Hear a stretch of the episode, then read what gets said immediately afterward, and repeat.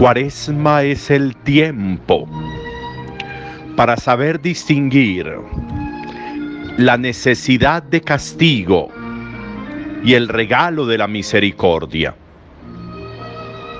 Distinguir entre la efectividad de castigar y la efectividad de perdonar. Cuaresma es el tiempo para, para distinguir lo que produce el castigo y la sanción y lo que produce el perdón y la misericordia. Cuaresma es el tiempo para que nosotros, por nosotros, por nuestra vida, por nuestra realidad, por lo que sentimos, por lo que somos, seamos capaces de hablar desde la verdad. Me gusta que me perdonen o me gusta que me castiguen me gusta el perdón y la misericordia. O me gusta que me odien y sean resentidos conmigo. ¿Cuál es la referencia personal en ese sentido? ¿Qué disfruto más? Que sean misericordiosos conmigo, que me perdonen y me ayuden perdonándome o que me sancionen y me castiguen y me reprendan, generando dolor innecesario, generando resentimiento innecesario. Cuaresma es el tiempo para distinguir lo manguiancho que es Dios con la misericordia y lo estrecho que es frente al castigo, lo manguianchos que somos para castigar, para odiar, para mirar feo, y lo estrechos que somos para ser misericordiosos, para ser compasivos. ¿Por qué le sacamos tanto jugo a odiar?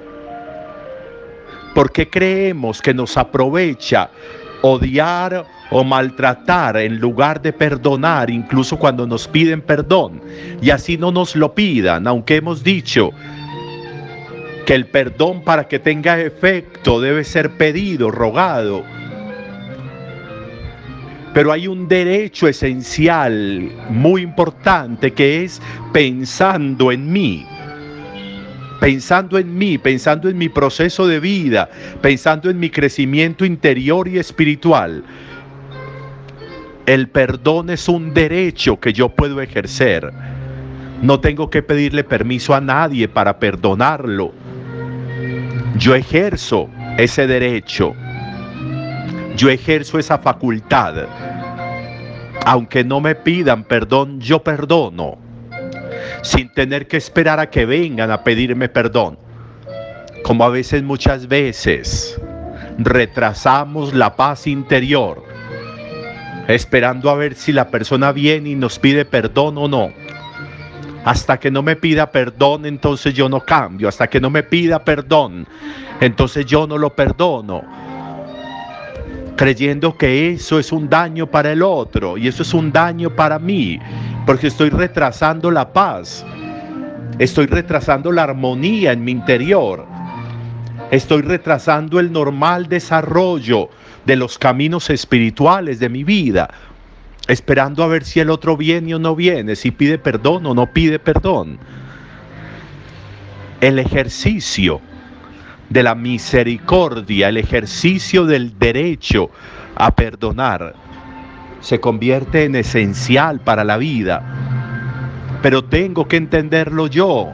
No debo esperar a que el otro lo entienda. Soy yo quien tengo que entenderlo. Y tengo que entenderlo desde eso que produce el pedir perdón. Como nos cuenta hoy el texto de Daniel con uno de los muchachos deportados, con Azarías. Cómo reconoce a nombre del pueblo la infidelidad y cómo reconoce que lo que les sucede es por ser infieles y piden perdón. Y cómo es capaz al final de decir, ahora caminamos tras de ti, ya, ya pedimos perdón, todo se restablece, todo vuelve y comienza.